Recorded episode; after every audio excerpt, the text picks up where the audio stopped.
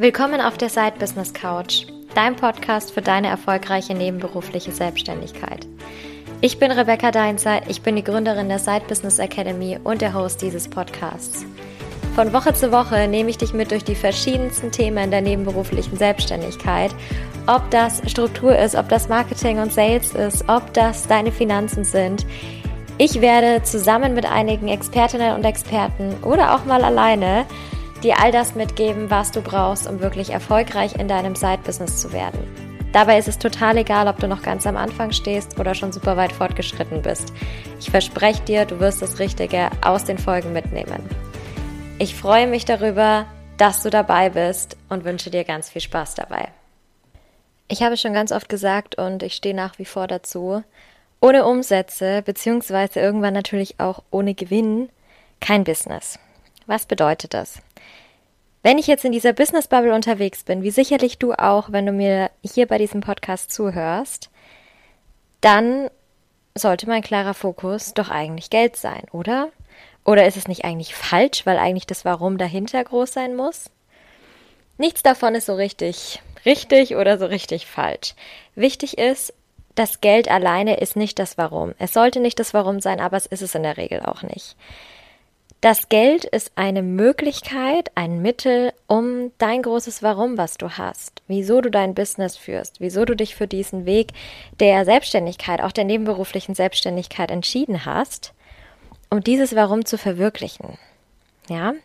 Deswegen ist es aber wichtig, dass wir uns diesen Aspekt, also diesen finanziellen Aspekt, das Geld, auch tatsächlich mal anschauen. Und das machen wir in der heute, heutigen kurzen und knappen Podcast-Folge zum Thema Money-Routine.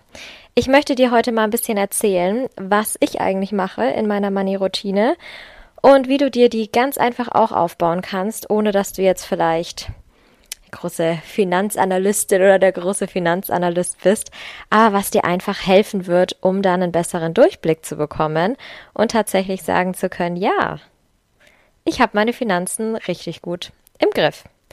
Und das solltest du unbedingt jeden Monat machen. Also diese Money-Routine ist für mich jetzt monatsweise ausgerichtet. Du kannst es dir natürlich auch wochenweise einteilen oder alle 14 Tage.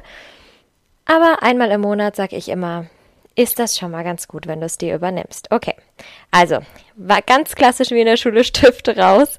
Los geht's. Ähm, falls du es dir auch so nochmal anschauen möchtest, es geht heute Abend auch ein Instagram-Post auf Rebecca Maria Deinzer dazu online. Da sind die vier Schritte nochmal aufgelistet. Aber jetzt erstmal in der Podcast-Folge natürlich ein bisschen ausführlicher. So. Schritt Nummer eins. Was ich bei meiner Money-Routine mache. Buchhaltung. So, die einen werden jetzt die Hände in die, die Arme in die Luft reißen und sagen, yay, Buchhaltung. Und die anderen werden sagen, oh Gott, bleib mir bloß weg damit. Fakt ist, Buchhaltung sollte jeden Monat gemacht werden und nicht aufgeschoben werden. Am Ende wird so viel, dass ich durchaus verstehen kann, wenn man sagt, oh Gott, ich habe da überhaupt keine Lust mehr drauf. Was für mich da immer dazugehört, ist, wenn ich das nicht sowieso schon gemacht habe, also wenn auch welche offen sind, dann Rechnungen schreiben. Definitiv, dass ich selber dafür sorge, dass mir meine, mein, mein Geld auch tatsächlich gezahlt wird. Was auch noch dazu kommt, sind gegebenenfalls Rechnungen bezahlen. Muss aber natürlich nicht sein, wenn ich die bereits bezahlt habe. Und was auch mit dazu kommt, natürlich Belege sammeln und hochladen. Belege sammeln und hochladen äh, natürlich im Buchhaltungstool, was ich mir dafür eingerichtet habe. Ich habe es neulich schon mal in einem Post in der Side Business Academy gehabt und ich möchte es hier noch mal ganz kurz mit erwähnen. Ich habe es auch hier schon öfter mal gesagt gehabt. Bitte, bitte, bitte halte dir immer wieder in den im Kopf, im Hirn, dass du deine Rechnungen mit einem Buchhaltungstool beziehungsweise mit einem Rechnungstool schreibst es ist nicht erlaubt. Also es geht nicht nur darum, dass du dann, dass du dann potenziell verwirrt bist mit deinen ganzen Rechnungen, äh, Eingangs- und Ausgangsbelegen, sondern es ist schlichtweg nicht erlaubt, die Rechnungen in Word, in Canva, in Photoshop, in InDesign, in was auch immer, in Excel zu schreiben. Es muss in einem entsprechenden Tool gemacht werden. Schuld daran ist die GOBD, kannst du dir gerne mal angucken im Internet, was es damit auf sich hat. Zusammenfassend bedeutet es, Rechnungsänderungen müssen nachzuvollziehen sein. Und das sind sie nicht. Das sind sie auch nicht, wenn danach daraus ein PDF gemacht wird. Denn erstens kann ich PDFs auch verändern und zweitens kann ich jederzeit ja einfach eine neue PDF speichern. Und dann sieht man nicht, wie sah die Ursprungsrechnung aus. Deswegen mit einem Tool arbeiten. Für mich war es von Anfang an super praktisch, das alles zusammen zu haben. Ich habe damals zu Beginn LexOffice genutzt. Ich nutze inzwischen Datev, weil meine Steuerberaterin, meine Buchhalterin damit arbeitet und fahre damit sehr gut. Bedeutet, ich bereite alles vor, Eingangsrechnung, Ausgangsrechnung, dann geht's an sie über. Machst du es selber, musst du alles natürlich noch buchen von Monat zu Monat, aber dann solltest du es auch geschafft haben. Step Nummer zwei. Einnahmen und Ausgaben tracken. Natürlich hast du das auch in deinem Buchhaltungstool, wenn du das gut pflegst. Ich habe es ganz gerne, das ist für mich so eine persönliche Präferenz, ähm, nochmal separat wo aufgelistet in einer Excel-Datei in meinem Fall, beziehungsweise in einer Google-Tabelle und sehe da einfach auf einem, auf einen Blick, was ist in dem Monat reingekommen, was ist in dem Monat rausgegangen. Was ich damit mache, ich trage meine Einnahmen mit dem genauen Datum ein, wann sind die bei mir auf dem Konto gelandet.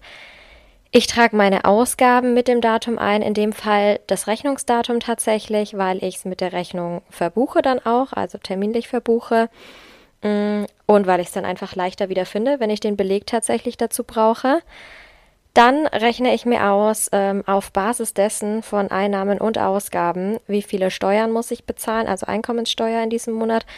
Umsatzsteuer ist, ähm, ne, ist eh klar, rechnet sich auch gegen von den Einnahmen und den Ausgaben. Ähm, welche Auszahlungen kann ich machen? Gegebenenfalls zusätzlich, weil ich ein großer Fan davon bin, ein Unternehmerinnengehalt fest zu haben oder ein Unternehmergehalt. Ähm, und welche Rücklagen kann ich bilden?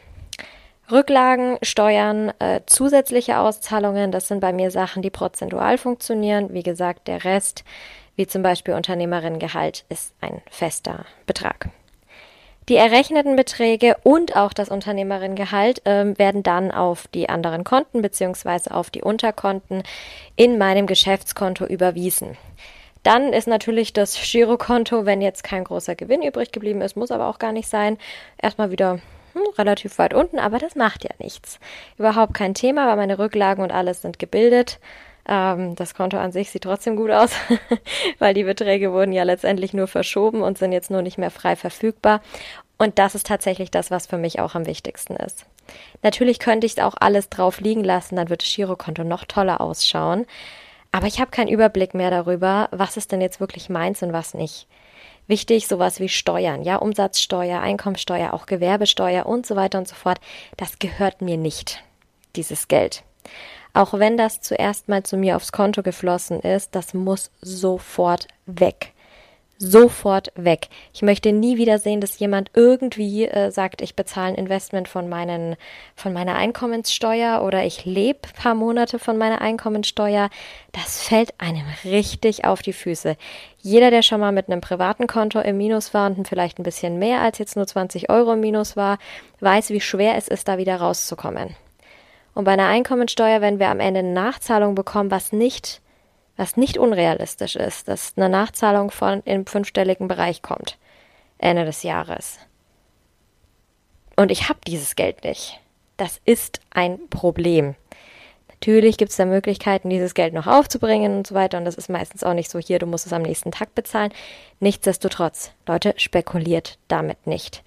Macht das in eurer Money-Routine, legt euch das alles auf die Seite. Das Positive ist immer, du musst nur auf das Steuern zahlen, was du tatsächlich auch verdient hast. Wenn du also nichts verdient hast, werden auch keine Steuern bezahlt. So. Also, weg damit und wirklich nur noch das verfügbare Geld behalten und dann wieder im neuen Monat Einnahmen empfangen natürlich. Step Nummer drei: Finanzplanung analysieren. Der Soll-Ist-Vergleich für dein Side-Business. Voraussetzung dafür ist natürlich, dass eine Finanzplanung existiert. Wenn die nicht existiert, dann bitte ich dich jetzt darum, diese Finanzplanung zu erstellen. Was meine ich damit? Du schreibst dir auf, welche Angebote hast du, welche verschiedenen Einkommensquellen hast du, dann schreibst du dir die Monate dazu und überlegst dir, wie kommen meine Einnahmen zusammen. Also hier verkaufe ich vielleicht fünf Kurse oder hier habe ich zwei Intensivkunden oder hier verkaufe ich 20 E-Books, was auch immer. Und dann rechne ich mir das zusammen, richte natürlich auch meine Maßnahmen daran aus, meine Marketing- und Sales-Maßnahmen, das ist klar. Kommen wir aber gleich in Step 4 nochmal dazu. Mm, und dann sehe ich natürlich, was ist meine Planung? Wie sieht denn der Monat eigentlich für mich aus?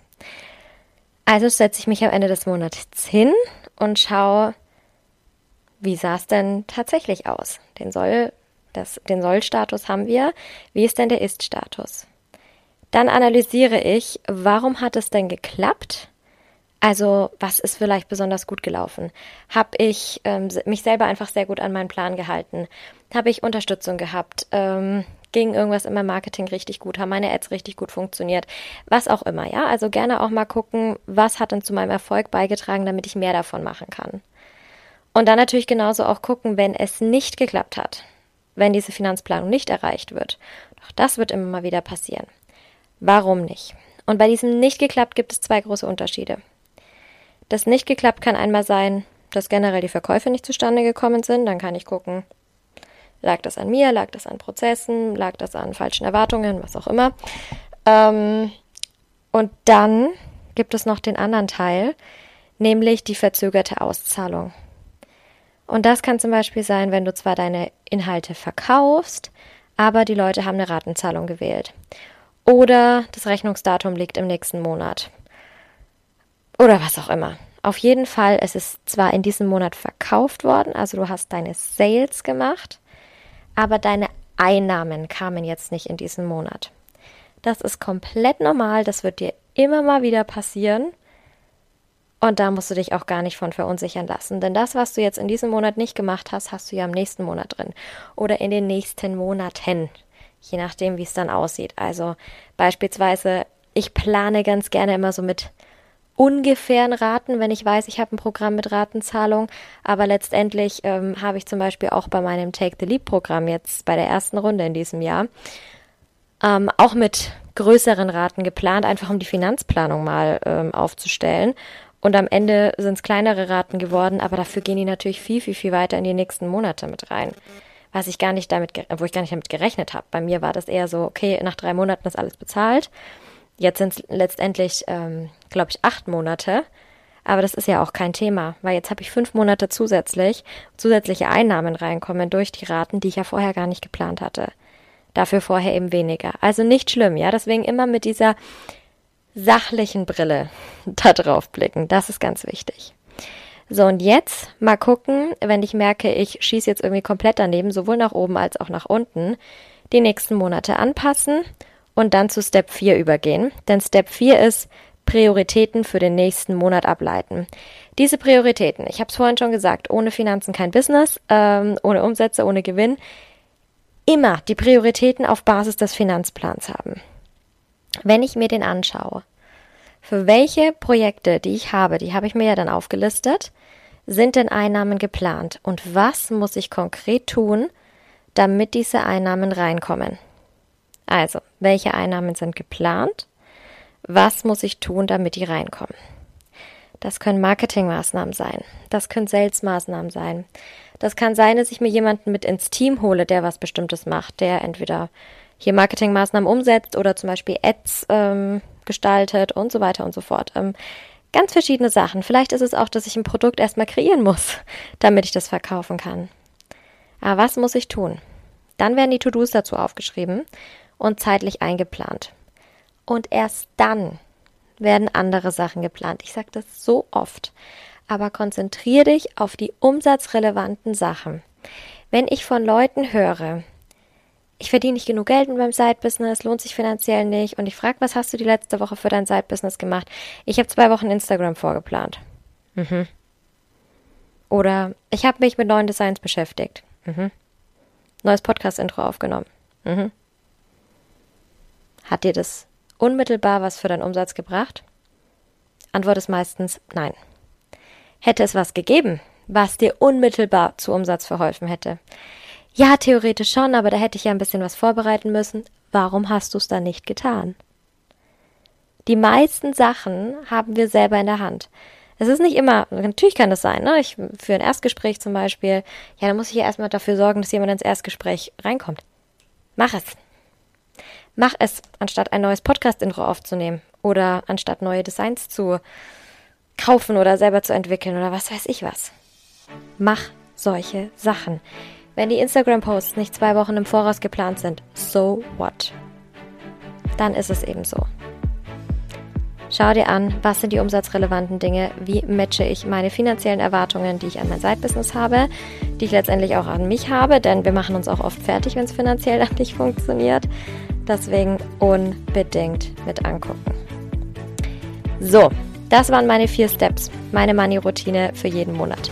Nochmal zusammengefasst, Step Nummer 1, die Buchhaltung. Step Nummer 2, Einnahmen und Ausgaben tracken. Step Nummer 3, Finanzplanung analysieren. Und Step Nummer 4, Prioritäten für den nächsten Monat ableiten. Wie gesagt, es kommt nochmal ein Post ähm, heute auf Instagram dazu online, heute Abend.